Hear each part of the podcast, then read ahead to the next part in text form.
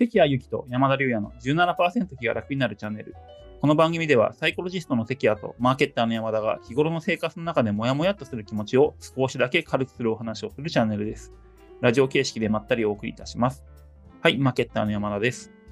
はい、ゴロジストの関谷です。よろしくお願いします。よろしくお願いします。はい、えー今回のテーマはですね、孤独感を感じたら、自分が孤独だなと思ったら、最初にやるべきことって何がいいのかなっていうことで、結構感じてる人多いんじゃないのかなと思うので、このちょっと初めの一手をですね、あのぜひ心理学者の関谷さんに聞いてみたいなっていうところなんですけそうですね。なんか、うん。ね孤独を感じると、つい、じゃあ誰かと会おうってうん。やっちゃうかなと思うです。うんん、あ僕そうです、そうです。とりあえずメッセンジャー送るかみたいな感じになっちゃいます。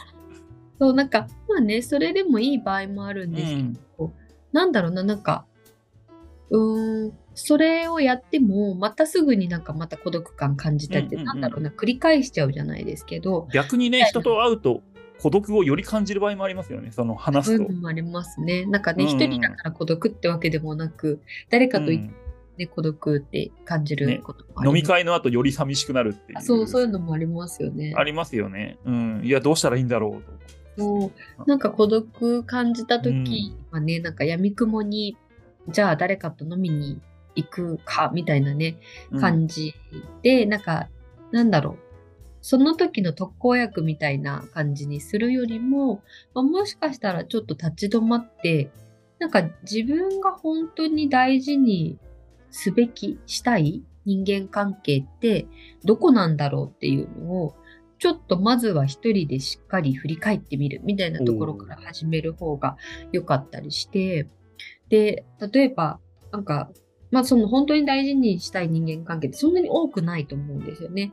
まあ家族とかそういう友人含めても多分数人とかになると思うんですけど、で、それが分かったら、その人たちとの関係にしっかり時間とか資源とかを使っていくみたいなイメージで、意外となんか寂しいからちょっと連絡して友達と飲みに行くみたいな感じで、なんか闇雲に人間関係を広げたりするよりも、そのしっかりコミットした関係性、核みたいな部分を最初に確立する方が孤独感解消には効果が高いかなってなるほど、なるほど。なんかあれですよね、気軽に誘える人から言っちゃいますよね、多分ね。うん、確かになんか、あるあるなの。うん、うん、うん。なんか、んあなんか付き合ってくれそうみたいなね。そうそうそうそう。連絡しても。なんかそれが逆効果になることがもしかしたら多いかもしれないっていう。うん。うん、うん、うん、うん。相手をちゃんと選ばなくちゃいけないっていう、うん、そうですね。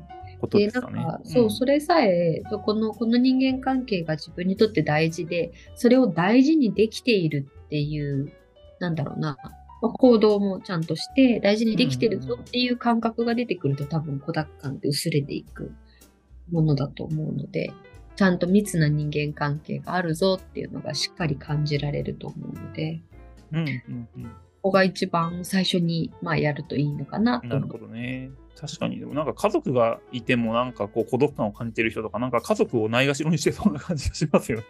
そとかのもあると思います。そういう、そうそうそう、そういうところが結構ちゃんとしてないから、こう結局孤独になっちゃって全然関係ないとね、あの友達とばっか飲みに行ったりとか、そうそうそううんうん、で結局孤独感は消えないままみたいな。消えない。うんうんうん。なるほど、なるほど。ああ、それはすごいあるかもしれないな。うん。じゃあちょっとあれですね。自分の中で図を、人間関係図を作った方が良さそうですね。そうですね。なんかコアになる人、まあその次ぐらいと、あとなんか仕事とか、そういうはい関はいはい。係ななるほど、なるほどちょっ。とマップをなんか、え円でね、中心からうん3段階ぐらい書いていくといいかもしれないなと思い僕なんかます。ジャンル、ジャンル分けると思います。えっ、と、友達っていうのと、うん仕事関係とか、家族、うん家族、家族、親戚とか、その3つかのカテゴリーで言うと。うんで、そこから近い人とかコアになる人とかを、あそれぞれ、。コアになる人。うんうん。なんかそれぞれのジャンルで大切にしたい人とかを出していくと、よりいいかもってちょっと思いました。うん、家族と仕事と、うん、友人と、みたいな感じで。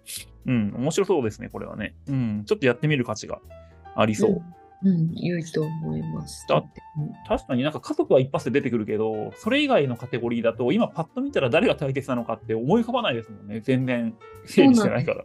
でうん、でもなんかこ、これから先もね、何十年じゃないけど、うんうんうん、関係続けていきたいなって思う人は誰なのかっていう。なるほど、なるほど。今の時点でちょっと、まあ決めるっていうのをしてくるかもしれないなと思います。うんうん、はい、ありがとうございます。なるほど、なるほど。ちょっと僕もやってみようかなって思いました。イメージが、あの自分の中でこう誰が大切かって湧かないなってことに気づいて、今ちょっと焦ってしまったので。うん、はい、うん。ぜひぜひ。はい。ということで、まあ、あれですね。まず、あの、手当たり次第声をかけて、あの、人に会うとかじゃなくて孤独感を感じたら、まずはちょっと自分の人間関係マップみたいなのを作ってみて、で、本当に大切にしたい人と、あの、どういう関係を築くかとか、どどういうね、あの、ふうに仲良くしていくのかっていうのをちょっと考えていくっていうふうにしていくと、あの、いい関係が、よりいい関係が築けるし、孤独感も減るんじゃないかということですよね。はい。はい、ありがとうございました。はい。ということで、えー、今日はここまでですね。このチャンネルが面白いと思っていただいた方は、ぜひともですね、いいねボタンとチャンネル登録をよろしくお願いいたします。はい。関谷さんの人間関係研究の励みになります。はい。今日はここまでですね。ありがとうございました。ありがとうございました。